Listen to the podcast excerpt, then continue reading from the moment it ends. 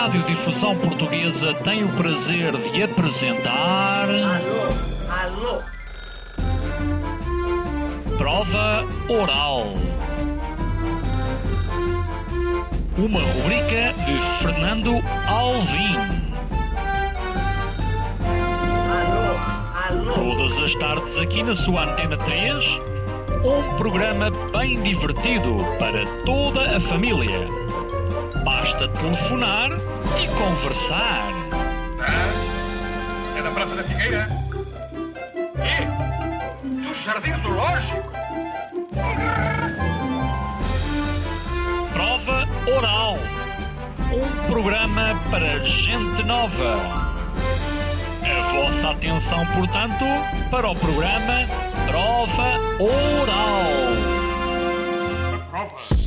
Nasceu num bairro pobre em Lessa da Palmeira, filho de pai brasileiro. Eu posso, sou dos poucos posso dizer que nasci mesmo em Lessa da Palmeira, porque nessa da Palmeira não há hospital, portanto nasci em casa. Foi o melhor marcador em 96, foi campeão nacional pelo Futebol Clube do Porto sete vezes. Tivemos a oportunidade de defrontar os melhores jogadores da história do futebol. Não só o PSB de Romário, como o Milan do, do, do, do mas os holandeses do Gullit, do Bambaste. Rui Miguel Tovar quis escrever sobre a lenda. Eu quero é escrever isto porque sempre foi o que eu quis fazer, eu desde pequeno, que era levado ao estádio pela mão do meu pai. Esta quinta-feira, a lenda vem ao programa. Domingos, paciência. Fui muito agarrado à bola. Eu, eu fui sempre daqueles que, que driblava e, e passava a bola a poucos. Às 19 horas, na Antena 3. Ouvintes da Provaral, sejam bem-vindos a mais um programa onde temos aqui Rui Miguel Tovar e Domingos Paciência, a lenda. Uh, Domingos Paciência, eu ontem uh, uh, confidenciei aqui aos ouvintes da Provaral que já, já nos tínhamos encontrado, achei-te muito simpático. Na verdade, muitas coisas que, eu- que eu desconhecia tuas, uma delas, que tu tinhas uma paixão por vinhos, por exemplo. É- é- essa paixão é recente. Antes de tudo, olha, obrigado por teres vindo, não é? Olá, boa tarde, Fernando. Obrigado, obrigado pelo convite, é com muito gosto. Sim, é uma paixão recente, eh, porque hum, aprecio. Acho que todos os jogadores e quem está no, no futebol, principalmente, que eu tenha conhecimento, depois do futebol, é quando se começa a apreciar determinadas coisas e um vinho é uma delas. Acho que hoje temos muita gente do futebol que aprecia vinhos e eu sou um deles. Puderam, porque não podem beber durante. De, isto é, não podem beber publicamente. de- de- há, há muitas expressões. Um jogador não, não, não pode fumar. Sim, sim, também Isto é é, pode fazê-lo, é mas verdade. publicamente não pode. Mas, mas olha que quando eu comecei a jogar em 87, 88, naquela geração de campeões europeus de 87 pelo Foco do Porto, havia quem, quem bebesse fumasse. e quem fumasse. Ah, Aliás, eh, nós já tivemos aqui o Carlos Manuel e o Carlos Manuel de- dizia que na altura dele. Eh, que eh, no intervalo dos jogos eles aproveitavam para fumar um, um cigarrinho já agora, não é? As coisas mudaram entretanto. Isso acontecia muito com o Melinar Zico, não era? Foi, Eu já, já tive a oportunidade de O isso Zico fumava? O Melinar Zico ao intervalo, o polaco, Ah, sim, o guarda-redes, ao intervalo, ia para o- depois da palestra do treinador, metia-se na casa de banho e era um cigarro e uma Coca-Cola. Adoro saber essas histórias. Já agora, eh, Domingos, como é, que é, como é que é ser jogador de futebol? Ser jogador de futebol, eu acho que é, é- é a realização de um sonho. Acho que eu, quando era criança, sonhava um dia ser jogador de futebol, sonhava jogar com estádios cheio, um, com estádio cheio e vibrassem com os meus golos. E acho que isso con- concretizou-se. Eh, É evidente que depois de lá estar, eh, aí é que nos apercebemos que implica muito sacrifício, muito sacrifício, porque abdicámos de muita coisa. A nossa adolescência, viver a nossa adolescência como um, um- um ser humano comum, e, e também eh, deixámos de ter eh, família, amigos, eh, temos pouco tempo para essas pessoas e são esses sacrifícios que nós passamos no futebol. Hum. Ah, é, é curioso ah, perceber, por exemplo, os, os fins de semana, não é? Não, não, nunca tenho fins de semana, ah, mas lembro-me da, da, da conversa que tive contigo no, no- no almoço, justamente no Porto, e tu falavas-me da atividade de treinador. A ideia que eu tive, e, e, e contigo tive uma outra perspectiva, é que um treinador quase que não tem sossego psicológico. Isto é, ah, ok, há o jogo no domingo. Quando, quando- é domingo, ah, há ali, sei lá, um dia, tens a segunda, se ganhares, tens a segunda-feira e terça-feira começa a pressão outra vez. É isso mesmo. Eh, A vida, a profissão de treinador, eu diria que tem dois dias de prazer e os outros cinco são de, são de, são de dor.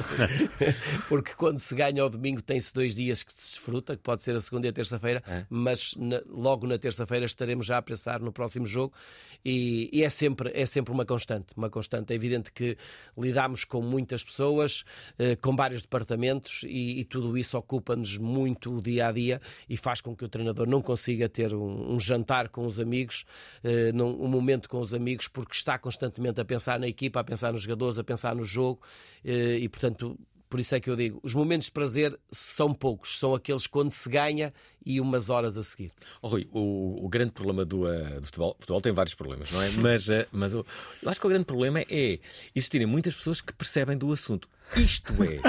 não, mas é verdade. Uh, quando ouves alguém a falar em economia, a grande maioria das pessoas não percebe uhum. economias. Percebe. Não percebe, não é? Está a falar na televisão de economias.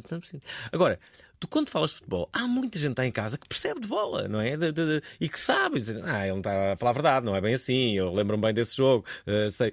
E, e, e esse é, um, é, é, Por isso que é, é, deve ser tão perigoso ser comentador de futebol, ser treinador, jogador, porque há muita gente que percebe do assunto. Não, eu diria que isso são, são factos, ou seja, refutar factos é, é impossível, não é? Hum.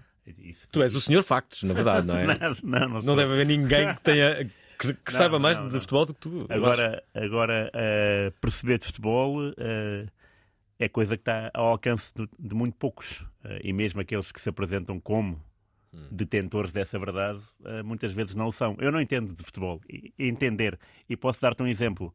Há dias fui ver o Braga-Nápoles para a Liga dos Campeões e almocei com um amigo meu que tinha sido adjunto do Paulo Fonseca uhum. uh, no Braga, na Roma, no Shakhtar, e tinha dito, não, eu já tinha ido ver o Braga Nápoles, e, tinha, e estava a dizer, epá, eu adoro o, o Ozimé, que era um, um, um avançado, era não, é, um avançado nigeriano do Nápoles. Epá, adorei, adorei vê-lo. E ele, sim, mas tu reparaste que ele, nesse jogo com o Braga, uh, quando ia a fazer pressão, só fazia pressão sobre do central que, que estava com a bola. Portanto, se o Zé Fonte passasse para o lado, esse avançado nigeriano, porque tem muitos atributos técnicos e táticos, hum. mais técnicos, uh, abandonava o jogo e assim permitia que o Braga pudesse construir o seu jogo. Ou seja, não, não, não estava a jogar em equipa. E eu depois fui, fui rever o jogo e de facto o Ozimé ia e depois desistia da jogada. E ele abriu uma cabeça para essa. Leu, leu o jogo de uma forma que eu nunca supus. Domingos, tu consegues ler o, jogo assim? Sim, eh, acho que qualquer treinador consegue. Acho que hoje em dia te permite. Tens que ter esse conhecimento, que é deixar o central que não sabe construir tão bem, que não sabe sair a jogar tão bem, que não entrega tão bem, deixá-lo ser ele a sair, a tomar essa decisão e o avançado limitar ao máximo aquele que melhor consegue fazer a ligação com a linha média ou com a linha avançada, esse não, esse não pode construir, quem constrói é o outro. Portanto, isso são as fragilidades que um treinador normalmente procura ver no adversário. Olha, eu, ao contrário daquilo que há pouco uh, disse, que toda a gente percebia de bola, eu não percebo assim tanto, ok? Uh, uh, sou do Benfica, como sabe, mas a verdade é que eu queria colocar aqui um, um, um assunto, que é, ainda, ainda se fala a medo de os jogadores terem, terem ajuda psicológica. Eu acho que às vezes há equipas, estou-me aqui a lembrar agora de uma equipa que, curiosamente a minha, precisava de, já de ajuda psicológica neste momento. E acho que ainda há medo de, de, um jogador de futebol assumir que tem ajuda psicológica. Dizer assim, eu tenho um psicólogo que me acompanha e, uh, e ontem tive aqui o Daniel Sampaio. Olha que falou de ti.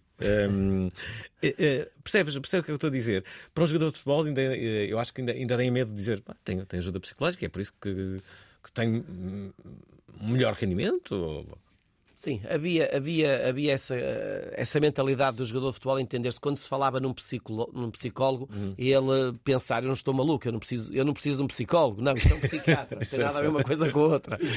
Mas o jogador de futebol tem as suas superstições e logo aí vê-se quando entra em campo benzer-se, entrar uhum. com o pé direito, eh, fazer se calhar as mesmas coisas antes de um jogo que fez a semana passada porque deu sorte, foi este o ritual, eu vou seguir o mesmo ritual. O jogador também tem isso. Portanto, agora é evidente que há, há, há outras formas hoje de trabalhar e, e, há, muito, há muitas equipas que trabalham com psicólogos ou com coaches dentro das equipas uhum. para ajudar, para tentar, no fundo, dar ainda mais confiança. Há uns jogadores que aceitam bem, há outros que não estão nem aí, nem querem saber. O que é que é mais fácil, ser treinador ou uh, jogador? O que é que está mais prazer? Muito mais fácil ser jogador. muito mais. Fácil, muito. O jogador é uma preocupação individual, o jogo acaba e estou a pensar já no próximo. Penso naquilo que fiz de mal, mas uh, já estou a pensar no próximo. Vou treinar, vou conquistar o meu lugar, vou continuar a manter o meu lugar. Um treinador não. O treinador tem que analisar 20, os que jogaram, os que estão de fora, uh, tem que se preocupar com os que estão de fora, porque estás, às vezes num grupo de trabalho há sempre um ou outro que é uma ovelha negra e que pode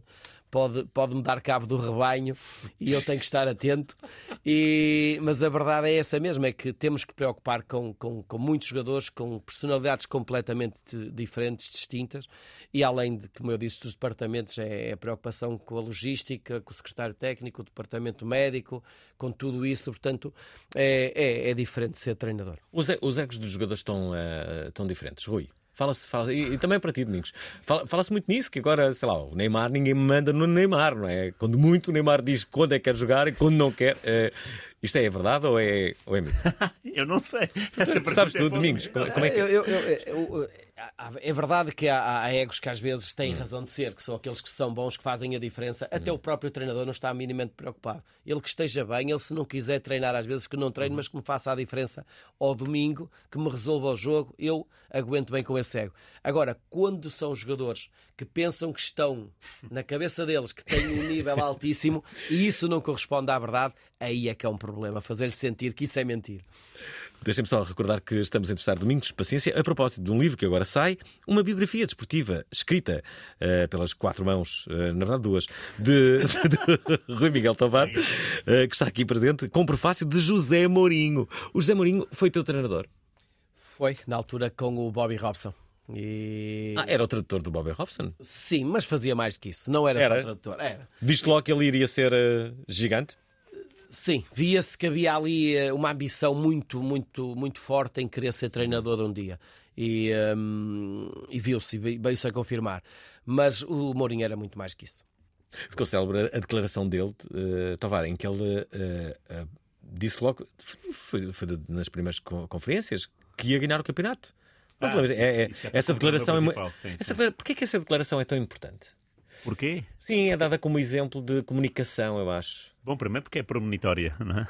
Hum. Acho que isso aí é, é tal como no, nos, na primeira conferência de imprensa do Chelsea, hum. na primeira conferência de imprensa do Inter, vimos um Mourinho muito confiante e a dizer o que é que ia acontecer nessa época.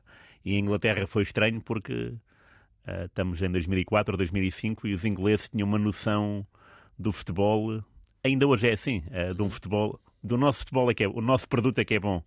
Quem vem de fora não é não não vai fazer a diferença. E o Mourinho quando se apresentou como um, um treinador diferente e evidenciou isso ao longo de uma época, uh, demonstrou que de facto aquela cabeça de trabalhar uh, abria novos horizontes para, para, o próprio futebol inglês. Uh, e a verdade é que tu vais ver o último treinador inglês a ganhar o campeonato inglês é de 92.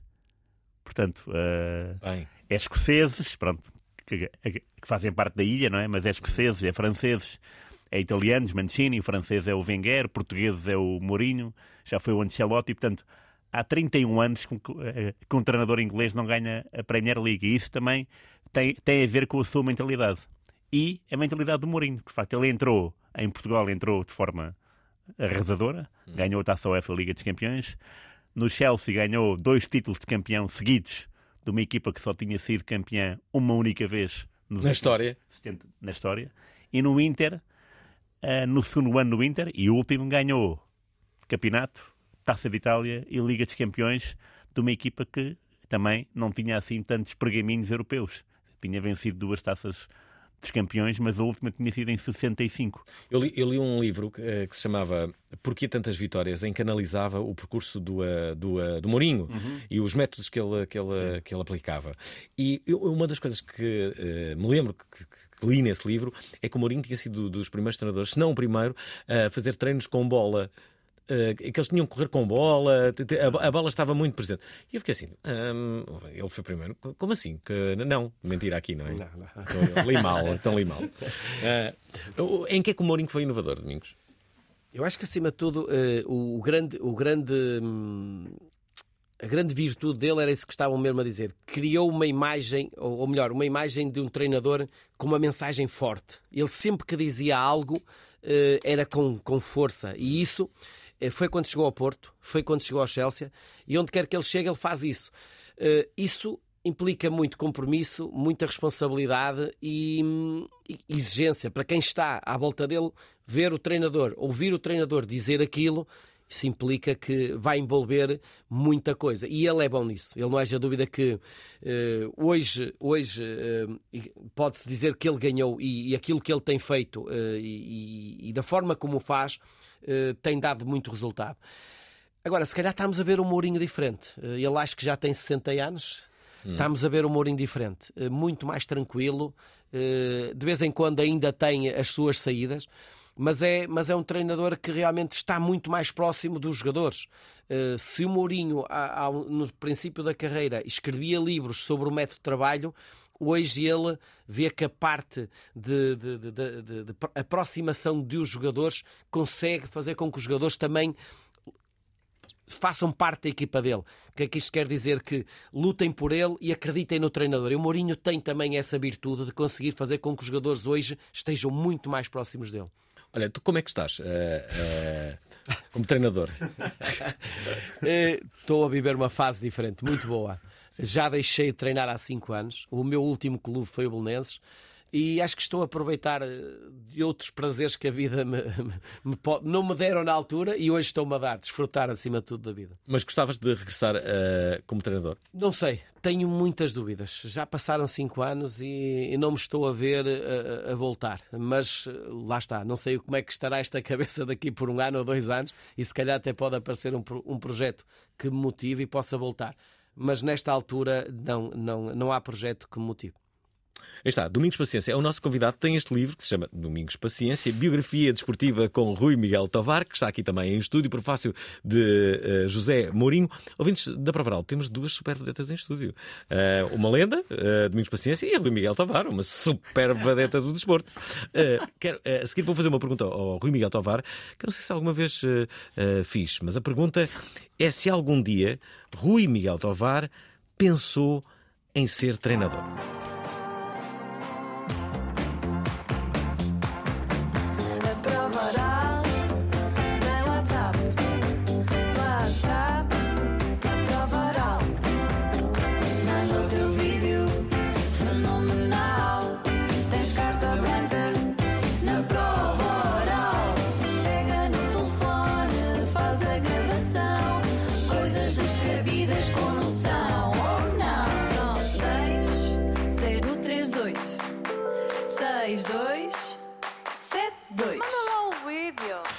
Domingos Paciência e Rui Miguel Tovar, convidados desde a Provaral. Uh, Rui, Há, há, há, cerca de alguns meses nós fazemos aqui um festival, que é o Festival Idiota, e há um ouvinte que, que lança uma ideia que eu adorei na altura, que era esta. Um, num jogo de futebol, os comentadores desportivos uh, trocavam com o treinador, no caso da equipa estar a perder, uhum. os comentadores desportivos trocavam com o treinador e iam substituir o treinador que estava a perder e iam treinar a equipa, portanto, com os seus comentários que estavam a, até então a tecer, não é? E o, e o, e o treinador ia para, para, o papel de comentador. De, de comentador. O que é que achas desta ideia? Eu acho esta ideia genial. para começar, os comentadores iam começar a ter mais cuidado com aquilo que estavam a dizer, não é? Mas isso é o, é o, é o que todos nós, durante o jogo, pensamos, não é? Uhum. Uh, mesmo que, que estejamos a ver um, um Braga-Nápoles, vou, vou agarrar num exemplo, sim, sim. não sou de ninguém, mas, uh, mas por vezes uh, de analise, pá, olha, se fosse o Arthur Jorge fazia isto. Uhum. Mas pronto, é, é uma ideia que, passa, que me passa pela cabeça, não, não, depois não, não vou não vou por aí fora, porque não sou treinador. Se calhar o Domingos, quando está a ver o jogo em casa ou no estádio, reflete por muito mais tempo e, e tem, e tem mais ideias. Lá, tu, agora, tu agora disseste uma coisa que é, com a inteligência artificial agora, se calhar podes quase fazer isso, não. que é perguntares à inteligência artificial como é que o Mourinho faria nesta situação, o que é que ele faria com este... Sim. Mas repara, uh, eu acho que a inteligência artificial nunca meteria o Éder na final do Europeu 2016. E no entanto... Pois. Não é? é não há, não. não, não isso não existe. Rui, faz-me recuar no passado. A mim criticava-me quando eu dizia que fui eu que lancei o Éder na académica. Foste tu que lançaste o Éder na académica, como se eu tivesse feito uma grande asneira. Mas a verdade é que, passado estes anos todos, olha, o título. Verdade. É verdade, o Éder deu-nos uh, deu aquele título, não é? Era o grito, sempre. Sem dúvida. Onde é que estavas a ver o jogo, domingos? Estava na Sport TV. Estava a fazer comentários na Sport TV. Ah. E tu, Rui? Eu estava no estádio. Foi muito Estavas bom. lá? Estava. Foi muito bom. Mas, o, mas o bom não foi. eh, o gol foi ótimo, claro, né? e tudo mais, mas eh, depois do jogo é que foi o auge. O que é que porque, aconteceu depois do jogo? porque na zona mista tivemos uma hora e tal à espera dos, dos jogadores portugueses, Uhum. só apareceu o Rui Patrício e o Griezmann. Uhum. Portanto, os franceses não. Não nenhum, nenhum deles apareceu, só o Griezmann. Normal, não é? Sim, sim, claro. E depois os jogadores portugueses entraram todos ah, com o Ronaldo saiu ilusionado. Então estava o Ronaldo no meio e uma, uma multidão de jogadores à volta dele a cantar aquele hino de Portugal. ah, E foi o Éder que os. não, não, não, não. Aquele ah, pouco importa. O, Ah, pouco ah, importa. já sei, ok, ok. E pronto, e foram assim fin- e fintaram todos os jornalistas. Portanto, foram por ali fora e ninguém falou com ninguém. E às tantas, nós já não tínhamos trabalho para, para fazer, às tantas alguém nos diz, um jornalista diz para os outros, "Ah, os seguranças foram-se todos embora. E então pudemos entrar dentro do relevado Bem. e tirar fotografias. E tu tiraste fotografias? Tirei, Claro, tirei. Tenho muitas. Eu e toda a gente. Portanto, estiveste no relevado mítico onde tudo aconteceu. ainda com, com os papelinhos todos lá. E depois havia bolas, bolas de futebol estavam lá, na baliza do Éder, que era no outro lado. Aí, pá, bem. Ah, essa história Nós é ótima. todos a correr para lá, marcar penaltis, eh, de uns verdadeiros, outros imaginários, porque só havia uma bola ou duas, e então era aqueles remates imaginários, não é? Eh, pronto, e, e foi assim durante 5, 10 minutos, não sei. Se calhar até foi só 2 minutos ou 3. Essa história Porque de é repente os seguranças reapareceram e expulsaram-nos. Mas foram momentos gloriosos. Assim, eh, éramos para aí 12 ou 13 jornalistas. Espera aí, uma pergunta para, para, para ambos. O, o jogo correu muito bem à, à seleção portuguesa. Mas a seleção não jogou assim tão bem. Ou jogou? Não, Achaste. achaste... Eu tive, outro dia estive a ver o jogo outra vez assim, isto podia ter corrido muito mal aqui para o nosso lado. Nós tivemos Sim. alguma sorte e tal. O melhor Bem, futebol campo. é isso, não é? O melhor em campo para mim foi o Patrício. Fez três defesas assombrosas mesmo. Assombrosas. Há uma então que é um cabeceamento do Griezmann e ele estica-se todo para canto eh, com a ponta dos dedos. Pelo menos é a minha ideia. Ah, mas depois, no prolongamento, nós agingantámos um bocadinho. Cá aquele remate, aquela bicicleta do Quaresma. No minuto seguinte, o Rafael Guerreiro tira a barra num livre e depois o gol do Éder. Portanto, houve ali, um, houve ali um, de uma parte do jogo em que Portugal, de facto, decidiu avançar. O que é que achaste, Domingos? Um campeonato europeu diferente. Eh, jogámos eh, várias vezes para o empate, não foi? Acabámos por empatar muitos jogos Sim. e acabámos por ganhar o campeonato da Europa. Mas a, a verdade é que no momento certo eh, apareceu ali a- aquele golo. Eh, saiu, saiu, é verdade que saiu dos pés de um jogador menos que ninguém esperava que fosse o Éder a resolver um uma final do campeonato da Europa, mas a verdade é que isso aconteceu. Mas concordo contigo, não é que tenha sido um jogo de, de grande beleza, eh, uma seleção muito forte em termos de jogo bem conseguido, mas o objetivo foi, foi conseguido, que era aquilo que o Fernando Santos dizia, que só ia de voltar no dia 10 ou 9 de julho, e a verdade é que isso aconteceu. É bem verdade. E ainda hoje me emociono sempre quando vejo as imagens e ouço o relato. 12 e, e a sorte agora vai fechar os goleses.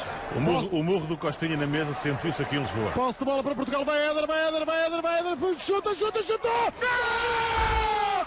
Gol!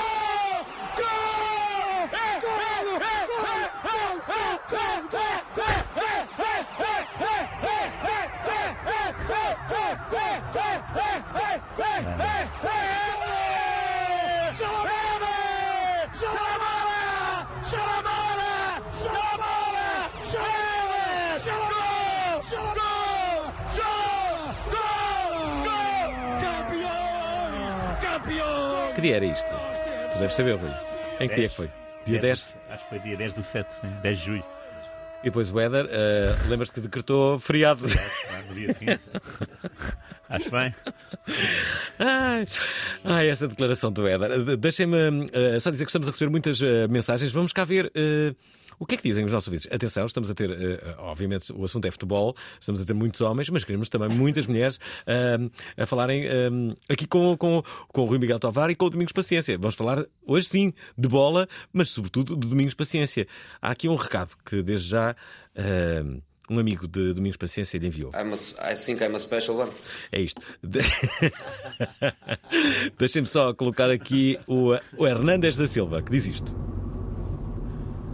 Olá. Olá, boa noite para Voral. Boa noite a todos, ao, Rui Tovar, ao, Domingos Paciência, ao Alvim. Uh, eu, minha pergunta vai, vai para o Domingos Paciência e tendo em conta que ele foi uma, uma das maiores referências do, do, do, do futebol português no que toca a, finalizadores ou, ou avançados, eu gostava de perguntar ao, ao Domingos, para ele, qual é o, o melhor avançado uh, a jogar no campeonato português na atualidade? Ou, ou o, avançado que, que ele mais aprecia? Bom, não querendo influenciar na, na resposta, mas para mim é claramente o Guilherme Obrigado, boa noite. Uh, sim, é verdade que é uma surpresa. Este avançado que o Sporting foi buscar é uma uhum. surpresa. Força, potência, dinâmica, rápido e finalizador. É, tem, tem feito um bom campeonato. Uh, agora, eu gosto dos jogadores ao meu estilo, à minha imagem. Uh, um jogador tecnicamente evoluído, um jogador que, que sabe, tem, tem, tem a fineza a finalizar. Gosto muito do Pote, não haja dúvida. Uhum. O Pedro Gonçalves acaba por ser um jogador que marca, que marca também este campeonato e também foi aquele que me seguiu passado 20, 25 ah, sim, anos é depois de, de, ter sido eu o melhor marcador. Foi ele que me destronou neste caso, mas é um jogador que eu também admiro. Mas tem, tem, eh, tem avançados uh, no futebol português, principalmente dos grandes. Nota-se que tem. Uh, o Gonçalo Ramos também era um bom avançado, também saiu mas uh, concordo que, que o Guiocas, nesta altura, seja, seja um avançado que esteja a surpreender, porque ninguém o conhecia e tem muita qualidade. Rui, e tu? Ah, também fiquei. É o teu favorito? Este ano é, porque ele, ele quando chegou, de facto, era um jogador que vinha. Como é que, como é que vem um jogador da, da segunda divisão inglesa, não é? Com bons olheiros. Sim, mas também então, usar... O Hulk também não foi na segunda divisão do Sim, Japão que foi encontrado. Mas, mas também usar na, na, Premier League, não é? E fiquei espantado com isso. Tipo, então de repente vem, vem para aqui e, e o sucesso imediato que ele teve foi, foi estrondoso, não é? Porque de facto um avançado físico é muito raro cá em Portugal. É, nós somos mais avançados elegantes, aliás, nós somos um povo de avançados elegantes. Hum. O Domingos era um deles. Somos muito malabaristas. Uh, e ter aqui o Tu, tu tinhas uma espécie de swing, eu lembro-te, eu vi-te muitas vezes a jogar, não é? Lá vai ele, não é? Eu era muito magrinho, muito magrinho, eram 52 quilos, muita agilidade e era, era mais. Era, era, a minha arma, era essa mesmo, era a agilidade, a mobilidade e o drible. Por isso é que eu sempre gostei dos jogadores avançados mais de mobilidade do que propriamente mais de referência. E, eu até tenho, tenho um exemplo na família que o meu filho é mais avançado de referência. É verdade, como é que está o teu filho? Está bem, está, está na Alemanha, está no Bochum, está numa equipa pronto, que luta por, por, por objetivos diferentes é. de, de, não, que não Liga Europa, Liga dos Campeões, Liga para manutenção, luta pela manutenção, mas está bem. Ele hum. gosta da Alemanha. Gosta? Gosto. Olha, já agora, uma, uma pergunta uh, clichê, mas uh, eu acho que sei a resposta do Rui Miguel Tovar, mas não sei a tua. Qual é que foi para ti, não vale, não vale portugueses, ok? Qual é que foi para ti o melhor jogador do mundo? Eu acho que a resposta do Rui Miguel Tavares é Maradona. Não é? Sim, sim. Aquele que mais me impressionou, é, sim. É sim, e tu? E tu é o mesmo, é o mesmo. Lembro-me daquele México 86 e não haja dúvida que completo. Eh, marcação de livros, marcação de cantos, eh, passes, dribles, vai lá em cima e cabeceia, até cabeceia com a mão. Para mim foi o jogador mais completo. Engraçado. Vamos, vamos saber o que é que dizem aqui os nossos ouvintes. O Pedro Veloso é do uh, Peso da Régua. Olá, ao Prova Oral, olá ao Rim, olá. olá ao Domingos Paciência, olá ao, ao Rui Tolar. Um, Primeiro começo pelo Rui Tomar, dizer que é um privilégio ouvi-lo. Tem, bebeu da mesma sabedoria de, do, do seu pai, que era uma pessoa que Uh, na minha infância uh, e na minha adolescência me habituei a ouvir uh, no comentário ao futebol e nas transmissões. Uh, e o Domingos dizer que é um dos meus ídolos uh, do, meu, do meu clube um, e que é, vibrei muito com os golos. E uma pergunta para o Domingos é uh, qual era o golo que nunca fez e gostaria de ter, ter feito? bom programa e um abraço para vocês todos. Está. Esta pergunta é complexa. Será que te, lembras-te de, de, de, algum jogo em que querias marcar um golo e que não não de algum jogo, mas de, de tentar num jogo conseguir um golo numa bicicleta perfeita, acho que nunca o fiz. Fiz um uma, uma, uma semi-bicicleta, metade da bicicleta contra o Boa Vista, mas aquele um, gesto, aquele movimento mesmo de bem coordenado, bola no ar, ponta de pé de bicicleta, nunca fiz. Agora, tenho golos na minha carreira que, que são todos eles diferentes e grandes golos. Pé esquerdo no ângulo, pé direito no ângulo, que saltar uh, e de cabeça e meter a bola no ângulo. Uh, o oportunismo de aparecer no primeiro posto rápido e surpreender o, o defesa e o guarda-redes. Tenho golos de várias, várias formas, mas faltou-me um golo de bicicleta para realmente ter o, o rol, o, o currículo bem, bem, bem, bem feito. Rui, o que, é que, o que é que tu destacas nesta biografia do Domingos? Para começar, poucas pessoas sabiam que ele era filho de pai brasileiro. Incluindo eu. Exato. O biógrafo não sabia disso. Não sabia, não sabia. Foi a primeira surpresa. Houve muitas, uh, porque às tantas eu também decidi uh, não falar de forma exaustiva sobre o, o jogo a jogo, como, uhum. se, fosse um, como se fosse um diário uh, sobre o, o, Futebol Clube do Porto e, e os gols do Domingos, porque as histórias de vida eram tantas, eram tão fortes, uh, que, que decidi ir, ir por aí. Uh, foi, foi uma semana de, de, gravações, uma semana inteira, hum. sempre juntos, de, de gravações. E às tantas... parte, Domingos. não, porque a gente fizemos isto na Madeira e dava para comer ah, um peixinho okay. de espada e tal. Com... Ora comíamos com, com, como é que, ou com banana ou com maracujá. maracujá. Portanto, a gente mudava sempre incrível. um bocadinho. Uh, e havia muita história de vida, porque é de facto nós, nós pensamos que a vida do jogador é o gol, não é? E o jogo, e a, e a tensão, e os treinadores, os companheiros de equipa.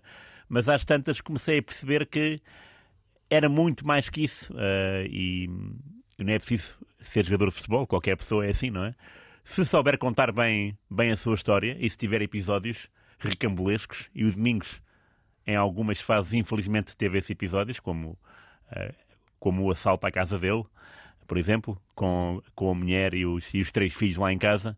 Isso são tudo situações uh, que nos fazem pensar e que lembro-me perfeitamente do, do quão emocionado estava o Domingos a contar isso durante um jantar.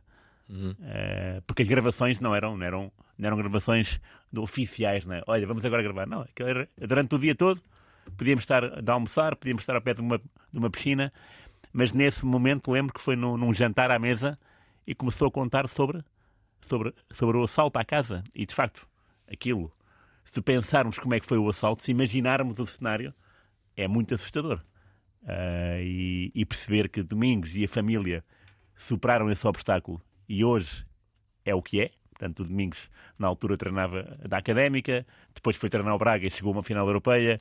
O Gonçalo era um menino, não sei se estava no Porto ainda, uh, se estaria no estava Porto. no Porto. Tinha no Porto. 13 anos. Por Pronto, 13 anos chegou, chegou ao Porto, foi internacional lá, tal como o pai. Portanto, tudo isto nós ficamos a imaginar do que eles passaram hum. para chegar aqui. Domingos, a, a, tua vida foi aquilo que tu tinhas imaginado? Eu acho que sim. Eu acho que sim. Eu acho que eu sonhei. Eu sonhava com isto constantemente. E porque quando se nasce num meio tão humilde e, e vê-se coisas à nossa volta, nós começámos a querer, a querer sonhar que um dia podíamos ser isto, fazer isto. E, e as necessidades? As necessidades também levaram-nos assim. Eu gostava de ganhar dinheiro para poder ajudar e tal. Uh, gostava de jogar num estádio cheio, as pessoas admirarem. Tudo isso uh, aconteceu, concretizou-se. E, e, e, por isso é que este livro também, para uma criança que lê este livro, vê que é um, um miúdo de 8 anos que nasceu num bairro e que consegue tornar-se um jogador de futebol e jogador de seleção nacional. Portanto, também para isto é um bom exemplo daquilo que, que as crianças podem acreditar um dia concretizar o seu sonho. Eu acho que foi isso que comigo aconteceu. Até porque muitas das crianças, os seus ídolos são justamente jogadores de futebol. Agora, mais do que nunca. Já eram. Eu lembro-me que, olha, o meu ídolo, quando era, quando era muito miúdo, era o Nené, uh, jogador do Benfica, número 7. Mas depois, muito, muito uh, à medida que, que fui evoluindo, uh, comecei a gostar muito do Carlos Manuel, imitava o Carlos Manuel a jogar a, a, a bola, uh, o Diamantino, e de repente uh, a vida proporcionou-me ser, ser hoje em dia amigo deles, não é? Que eu nunca imaginei que, que os meus ídolos se tornassem meus amigos também. Eles são duas pessoas uh, incríveis, são duas pessoas mesmo, mesmo, mesmo incríveis. Uh, há pouco falávamos sobre as lesões. Tu tiveste uma lesão, o teu joelho, basicamente. Rebentou, é? já o meu cruzado anterior ainda já não existe. O que já puseram novo já foi também, portanto ah. já anda aqui um joelho assim um bocadinho solto, só com um cruzado que é o, o posterior, o anterior foi à vida, mas vai segurando, dá para jogar um pádel ainda. É Jogas pádel? Jogo, gosto de jogar. A um bom nível? Não, a um nível de divertimento, mais social, com os amigos e tal. Mas há, um jogador que joga a um nível muito elevado de paddle, que é ele jogou também uh, na Alemanha, ajuda-me. Uh, ah, Pedro Men é o Pedro, o Meira, o Meira, o Meira. É o Meira. Meira. Ah, o Fernando Meira. Sim. O Fernando Meira joga a um nível bastante é. elevado. É verdade. Já ouvi uh, jogar e aquilo ele está, está on fire. Olha, deixem-me só colocar aqui mais duas mensagens. esta é do, um, do Pedro, que diz isto. Boa noite, Alvin. Olá. E boa noite ao Domingos Paciência. Eu queria deixar já esta mensagem, porque depois não vou ter a hipótese de continuar a ouvir. Ora bem, queria agradecer ao Domingos Paciência uh, o trabalho que fez, que fez no Sporting, uh, como Sportingista, agradecer-lhe. Dizer-lhe que a próxima vez que o vir na taberna do Lila, que, que, lhe vou, que, que vou cumprimentar. Uh,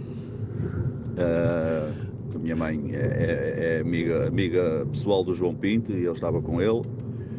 Uh, próxima vez vou cumprimentá-lo. Não o fiz porque não gosto, não gosto de incomodar uh, quando as pessoas estão em momentos de lazer. Muito bem. Uh, deixar um grande abraço e, e perguntar o, como foi a experiência de treinar o Sporting, uh, o maior clube de Portugal.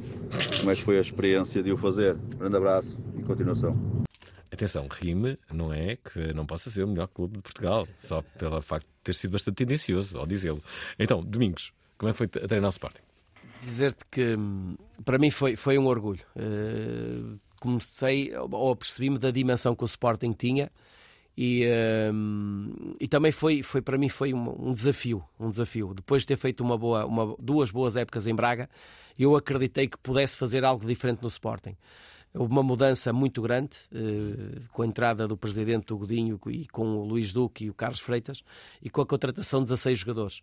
E adorei trabalhar esse ano porque deu uma experiência muito grande como treinador. Trabalhar com 16 jogadores novos, fazer uma equipa e ao fim de, diríamos, 10 jornadas, ter uma equipa bem, bem uh, alinhada e, e, com bom rendimento, uh, para mim foi um prazer. E, Estavas a atravessar a tua melhor fase enquanto treinador. Estava, estava, estava. A pena foi que a consistência daquilo que, que era o projeto de, do Luís do, do Godinho, uhum. Godinho Lopes, eh, para, para dois anos passou a ser para dois meses, infelizmente, por uma taça da Liga hipotecou-se aquilo que era um projeto. E, portanto, foi essa, a minha frustração foi essa mesmo, foi não ter conseguido terminar um trabalho que eu sentia que poderia ser muito mais do que aquilo que foi. Não ficaste com pena de não ter sido treinador do Porto? Fiquei. Eh, eu, eu nunca, e eu digo isto, que eu nunca troquei o Porto. Mesmo como treinador, nunca troquei o Porto, porque nunca me ligaram para ir treinar o Porto, porque se me tivessem ligado eu tinha ido. Toda a gente sabe que eu sou portista. Trabalhei naquela casa durante 20 anos, 16 eh, como jogador e 4 como treinador da equipa B. Mas ehm, não, isto não aconteceu também por, por uma semana, porque quando o Pinto da Costa me diz que gostava que eu treinasse o Porto e que eu esperasse mais um ano, porque o Porto tinha sido campeão da Europa tinha lá o André Vilas Boas, eu já tinha dado a minha palavra ao Sporting e uma semana depois o André Vilas Boas sai para o Chelsea, abandonou aquela cadeira de sonho e, e portanto eu não tive tempo de ocupar aquela cadeira de sonho, mas a minha profissão, a minha, a minha e acima de tudo a minha palavra, que é muito importante, eh, foi, eh, foi com o Sporting e, e por isso assumi, assumi o projeto Sporting. Estás a seguir atentamente uh, aquilo que poderão ser as eleições no, no, no Futebol Clube do Porto? Estou, estou, porque também sou um interessado, porque sendo sócio do Porto há tantos anos e, e, e sendo o clube do meu coração, é natural que, tenha, que esteja a seguir. Uh, vamos ver uh, nos próximos tempos o que é que irá acontecer, não é? Sabemos que as eleições estão, estão, estão aí no próximo ano, vamos ver o que é que será o futuro do Futebol do Porto. Rui, quem é que vão ser os candidatos? Não, não. tu é um homem que sabe tudo, afinal não, sabe nada. Não, não, isso. Não, porque isso não é futebol, não é? é? Faz parte do futebol, mas não é o futebol, não é, não é ir ao estádio, não é o curtir o ambiente, não é? é são eleições, às vezes leio uh, as gordas, como se diz, mas não me. Seja do Porto, Benfica, ou Sporting, ou Braga, o que seja, não é? Tu, tu há pouco não respondeste àquela pergunta se, se, gostavas de ser treinador ou não. não. Não, porque. Não, não, uh, não é a resposta? Sim, sim, a resposta é não. Uh, okay. Porquê? Porque há dias uh, o nosso programa da RTP, hum. a grandiosa enciclopédia do Ludopédio, levou o Jorge Gabriel. O Jorge Gabriel treinou o Aroca. Sim. Há pá, aí 11 anos ou 12 estava hum. o Aroca nos distritais. Um, e fez essa pergunta. Uh, e... e o que é que ele disse? Não, não, fez a pergunta para mim e para o, ah. João, Co... ah, e, para okay. o João Nuno Coelho. Sim. Porque o Jorge Gabriel foi, foi treinador de facto, não é? Hum. E deu-se deu bem, porque até que subiu divisão. Uh, o que acontece é que eu, uh, na minha profissão jornalista, já fui editor e não tenho paciência para, para estar em cima das pessoas que são da minha secção. Paciência no sentido de estar ali. Uh, e, e, eu, eu já fui editor do Jornal Li hum. e, e, também fui do Record, mas do, do Jornal Li foi, foram, foram anos. E, e adorava a minha equipa, mas adorava, mas dava a liberdade. Uh, de um treinador dar, dar liberdade a um jogador era, seria, seria a morte do artista. Mas, para, e o artista é treinador. Mas tu podias não... ver na prática se tudo aquilo que dizes depois resultaria. Pois, claro. Uma coisa é tu estás a comentar e uh, dizes como é que o jogo deveria. Outra coisa é, então aplica lá. Deixa não, cá ver na, então. Na prática nunca resultaria. Na, na prática, à partida metade ou mais metade. mais metade. O problema de um treinador começa logo quando tem que escolher. Tem que chegar a sexta-feira, escolher 18 Claro. Uh, agora, não sei, agora são mais para o banco e depois tem que escolher 11 e tem que escolher quem é que fica de fora. Uh, logo aí é um problema para a cabeça do treinador. Claro. Há sempre uma coisa: quando, quando uh, as coisas começam a correr bem, a correr desculpa, bem, mal, há sempre alguém que diz está com problemas no balneário. Há lá um jogador e há sempre alguém que é queimado. Né? Há aquele jogador, agora dizem que é o Chiquinho. O Chiquinho está a dar cabo do balneário do Benfica. Pronto, que, não, mas há sempre que o, o, o, treinador perdeu o balneário. Pronto, e é por isso que a equipa está a jogar mal. E às vezes, se calhar, não, não, não é nada. De... Ou, ou, então é, é, pelo mesmo diapasão que alinham todos, que é eles têm que correr mais, têm que trabalhar mais, porque não se, não se pode pedir mais nada. Segundo a, a coisa que mais ouço quando, quando, quando houver um jogo de, de futebol é a frase passa a bola. Todos os adeptos dizem passa a bola, passam a vida a dizer passa a bola. Como se passar a bola fosse a solução para todos os problemas da, da, da equipa. E às vezes, se calhar até era melhor chutar a bola, não é? Que há equipas que depois não, não, não chutam. Deixa-me só dizer que a chutar estão os nossos ouvintes. Uh, uh, uh, a Joana, oh, temos aqui Joana, espera lá. Temos aqui Joana, mas a pergunta não é para o, para o Domingos, é para o Rui Miguel Tovar, parece-me. Aí vai, Joana. Olá, Prova Oral. Olá. Sou a Joana do Porto. Um, eu estou a ligar porque o Alvin disse que só eram homens, portanto, aqui está um testemunho feminino. Hum, Sou bem. portista. Um, sempre, acho que o clube sempre acarinhou muito o Domingos Paciência. E agora acho é que já sei o que é que vou dar de presente ao meu pai. Aí está. Um, eu também liguei para, para colocar uma questão que não tem nada a ver com o tema de, da prova oral de hoje, que, tem, que é dirigida ao Rui Tovar. Eu sempre tive esta dúvida com este apelido. É Tovar ou é Tovar? Um, Digo A lógica é como, como se diz em Lisboa, sofá, e nós dizemos cá sofá, portanto seria cá boa, Tovar. Boa. É Tovar, é? Ou Tovar. Não? Eis a questão. Obrigada. Atenção. Boa noite. Correção em Lisboa, e eu sou uma pessoa do Porto, uh, as pessoas não dizem sofá, só dizem sofá ali para o Estoril, basicamente, e uma, e uma parte de Cascais. As pessoas de Lisboa dizem sofá na mesma, pessoas normais, não é? Uh, agora, depois, Obrigado, depois desta retificação, uh, sim, sim. é boa, Tovar. Boa pergunta, é Tovar, sim. Tovar. Tovar? Tovar. É de origem espanhola, o nome. Aliás, o... houve um no achamento do Brasil, como se dizia, né? em vez de descobrimento era no achamento do Brasil, uma das naus é liderada por um tovar. Ah. que, era, que era espanhol e vem daí, essa linha vem daí. E o meu pai sempre me disse que era tovar. Mas. Uh... Tive uma vida toda a tratar de, de, tu, de forma errada, e, não é? E muita gente, mas também não posso chamar a atenção sempre que me dizem tovar, senão uh, a, a, conversa não, não, não evolui. Portanto, oh, oh, mas é tovar. Já agora deixa-me fazer-te uma pergunta. Não, não ficas farto de. Eu imagino que tu sais à rua, vais a um jantar ou estás num. E as pessoas todas falam de futebol. não estás cansado de ninguém te falar de outras coisas, sei lá, tipo vinhos, de, de, pá, de séries da televisão, pá, é de sempre a bola. Não, não, não. Tens, tens que saber não... gerir a conversa. A conversa. Já, já há muitos anos que isso acontece, é natural. Há pessoas. Vocês estão falando contigo de bola, claro. É, claro, há pessoas que te abordam e falam determinados temas e tu também, se te interessa dar, dar continuidade e alongar a conversa, alonga. Se não interessa, começas a cortar um, a jogar um bocadinho para trás. Né? Ora, e aquelas pessoas que sabem de, de signos, uh, sei lá, o Paulo Cardoso, imagina, uh, o Paulo Cardoso está na, na, na mesa, uh, quem acredita, não é? É que ele deve ser um martírio. Não é? é? As pessoas começam lá, ah, sou do signo carneiro. Então e agora quer... lá vai o Paulo Cardoso responder àquela pessoa o que é que os carneiros vão ser para o ano. Não é? estas, estas pessoas. Uh, Deixa-me aqui colocar uma mensagem que nos chega do, uh, do Rui Filipe, mas antes, esta imortal frase. Obrigado a todos por este momento. Estamos muito contentes. Demos tudo em campo por vocês. E só sabemos que vocês estiveram sempre connosco. É né? E agora é desfrutar deste momento e celebrar todos os dias. É feriado hoje! Vocês lembravam-se deste discurso do, do Eda? Ah, bom, deixem-me colocar aqui o Rui Filipe Cunha. Boa noite para o Boral. Olá. Boa noite, Alvin. Boa noite, Sr. Rui Miguel Tovar. E em especial, que nunca imaginei dizer isto, boa noite ao Sr. Domingos Paciência, um dos meus ídolos de infância. Uh, eu queria fazer uma pequena brincadeira com o Domingos, se me fosse permitido, que era, no meio de tanto jogador que ele conheceu, se ele podia fazer um 11 dos melhores craques com quem jogou e também um 11 dos 11 melhores craques à mesa com quem jogou. Ah, um abraço, boa noite. É uma boa pergunta esta. Uh, que craques é que. Eu, eu, eu um, orgulho-me de ter, de ter jogado com o Major, uh, com o Deco. Uh. E além de jogadores da seleção como João Pinto, Rui Costa, Figo, Paulo Souza, Vitor Bahia, eh, dos grandes centrais para mim, Aloísio, eh, Jorge Costa.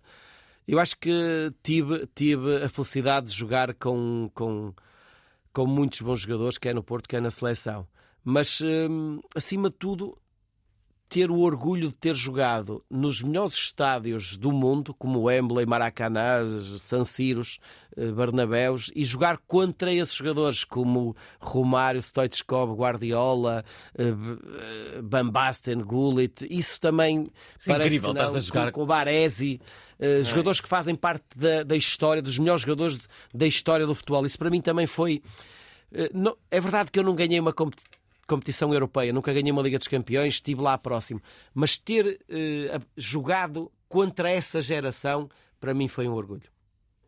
E a pressão? Eh, Domingos, quando vocês estão a jogar, duas perguntas.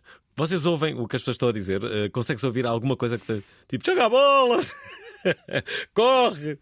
O jogador de futebol, quando entra, quando entra num estádio, os primeiros 5, 10 minutos hum. ainda está envolvido no, no, ambiente que se está a viver.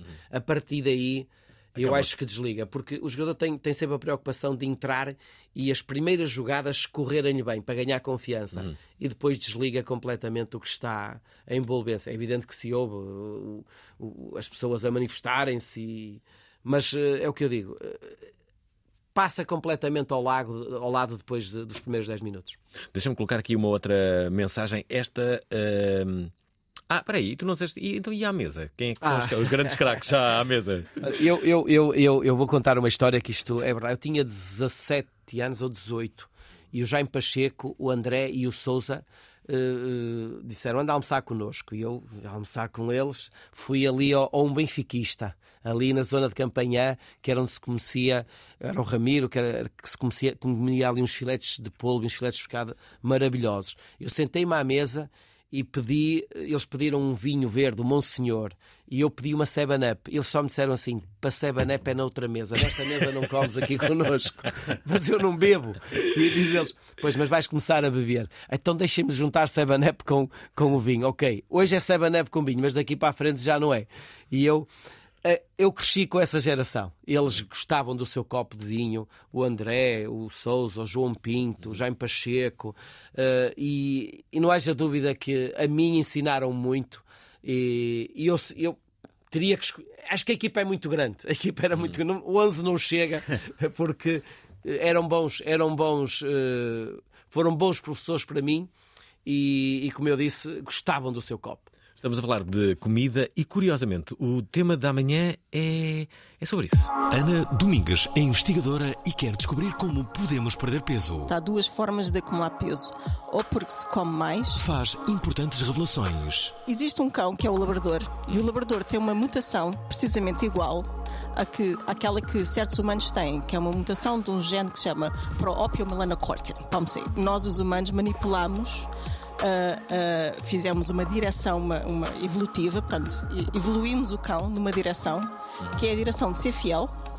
E quando é que os, os cães são fiéis? Quando têm fome. Seremos também nós fiéis ao que aí vem? Houve, em 1994 houve uma revolução no, no, estudo genético da obesidade, que foi descoberta de uma hormona chamada leptina. Uh, Falas muito dessa hormona? Falo muito dessa hormona, porque essa hormona, em 1994, foi a primeira hormona que se descobriu que convenceu a comunidade científica que a obesidade não é um problema de, da moral, mas é um problema biológico. Não percam, sexta-feira, dia 10 de novembro, às 19 horas, na Antena 3. Deixa-me só dizer que Domingos Paciência e Rui Miguel Tovar são os convidados de, de hoje. Temos uma lenda, duas, na verdade, duas lendas. só que uma tem direito a um livro, que é o Domingos Paciência, com, com, com texto de Rui Miguel Tovar. São aqui muitas uh, histórias. Falas do Alentejo, falas do Dor. Ah, porque estavas a dizer que não bebias, mas agora tens um vinho. Tens um vinho. Domingos Paciência trouxe-me uma garrafa incrível. Um, que é que tu tens uma, uma. Tu agora Bem, tu, tu, tu, tu, agora viraste empreendedor também, não é? Estás nos vinhos, tens uma coisa de turismo rural no Douro, não é? É onde? Verdade, eu desde que deixei o futebol há 5 ah, desculpa, desculpa. Agora, sim, sim. Uh, desde que deixei o futebol há 5 anos, comecei a, a virar-me para outros projetos e um desses, um era, era, era realmente deixar um documento uh, a quem, a quem uh, me admirou e, e me idolatrou, porque havia muita gente na rua a cumprimentar-me, o carinho que mostravam por mim, desde os, a maneira como festejavam os golos, uhum. a maneira como, como tinham, tinha, tinham pósteres em casa meus, e eu deixo, foi o meu o meu projeto do livro foi mesmo nesse sentido, para essas pessoas que me idolatraram, e isso está feito. Uh, a outra foi, foi o vinho, porque um, isto surge uh, porque eu fui passar um fim de semana ao Douro e gostei, adorei o Douro. E comecei ali a ver uma viabilidade de um projeto, tentar abrir, abrir ali um turismo de habitação, que é isso que eu estou a fazer, eh, que dentro de um ano estará aberto, e também já que tenho vinhas, fazer um vinho. E, portanto, deu-me deu para isso e acho que está a correr bem. Uh, Como é, é que um chama vinho... o teu vinho? O vinho é eutímia eh, em grego, que é, é um estado de serenidade, tranquilidade, que é aquilo que eu também procuro. Portanto, quem beber este vinho é mesmo que está tranquilo e sereno e desfrutar. E é, é, um vinho com um vinho velho e de um ano muito bom. Que se quem está ligado aos vinhos, que é 2011, eh, é um, é um ano muito bom. Um, e um ano também da minha, da minha, do meu auge de carreira como treinador. Uh, e portanto acho que é um vinho que deve ser bem apreciado de uma vinha velha com 70 anos, portanto acho que vão desfrutar deste vinho também. Já agora, deixem-me só dizer que Domingos Paciência tem também um, um bar desportivo em, em, em Leicester. Sim, é, eu, é o antigo Domi Sports Café, que é um espaço que eu recuperei, que foi meu desde essa altura, e portanto, nesta altura, neste momento, é um espaço para eventos, é um espaço, um espaço onde eu tenho lá também o meu vinho e, e é, é, um espaço de encontro de amigos. Não está aberto ao público, é mesmo só para um, um espaço para de vez em quando juntar os amigos para umas festas. Uh, uma forma de, de, de, aproveitar os momentos eh, da vida e acho que isso também é, é um projeto que, que eu sinto que também tem, tem sucesso. Geriste bem a tua carreira a nível financeiro? Pelo menos foi essa a intenção. uh, tiveste, sempre... tiveste, alguém que te ajudou? Não. Sempre com a minha cabeça. Sempre pela minha cabeça. Uh, uh, que, como, como é que eu posso dizer? Dizer que, hum, acima de tudo, filtrei, filtrei muito daquilo que, que poderia ser o negativo para a minha vida hum. e tentei amealhar, porque um dia isto ia chegar e sabia que o futebol ia acabar e que a minha prof... não, seria, não sabia o que é que ia ser o meu futuro e, portanto, tentei amealhar, investi uh, muito em património, uh, uns apartamentozinhos e tal. Uhum. E, e, pronto, tentei, tentei fazer a gestão da vida. É verdade que a carreira de treinador também me ajudou, mas, mas acima de tudo sempre pela minha cabeça e com o apoio da minha família, como é lógico. Curiosamente, há, há, há dois, três anos entrevistei aqui uma financial uh, advisor, a Bárbara Barroso, penso que é assim, uh, e, e, ela dizia que, que, que, uma das coisas que, que, todos nós devemos fazer é deixar de estar na roda do rato. Isto é, para ganhar dinheiro tens de estar sempre a correr, não é? Ela diz que isso é, por exemplo, quando, quando, tens casas que podes alugar, isso é deixar de estar na roda do rato, porque, porque estás, estás a dormir, estás a ganhar dinheiro na mesma, não é? Tens ali um... E ela dizia que muitas vezes os jogadores de futebol que, que, eh, que, fazem maus investimentos, têm muito dinheiro, mas depois compram barcos, depois não têm ali rentabilidade nenhuma com aquilo, não é?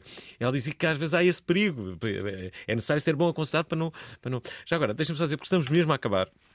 Eu tinha muitas coisas para dizer, mas não. Uh, uh, os títulos de, de, deste, de, deste livro são maravilhosos. Vê-se que tem aqui a unha do Rui Miguel Tobar, não, não é? Não, não, não. não, não então, sim, então é. O, o, Ferrari, títulos de capítulos que é O Ferrari. Apetece ler, não é? Uh, depois. Um, o, o, bem, esta aqui adorava saber. É que me chama mais a atenção. O jantar de despedida de solteiro do Cheinho. como é que tu dedicas um capítulo ao, ao jantar de despedida de solteiro do Cheinho? Vou explicar como é que termina a minha carreira no Futebol do Porto. Porque acho que o meu, o meu futuro ficou um bocado traçado aí. Porque a seguir a um jogo que perdemos em Leiria, uh, o Cheinho tinha uma festa de despedida.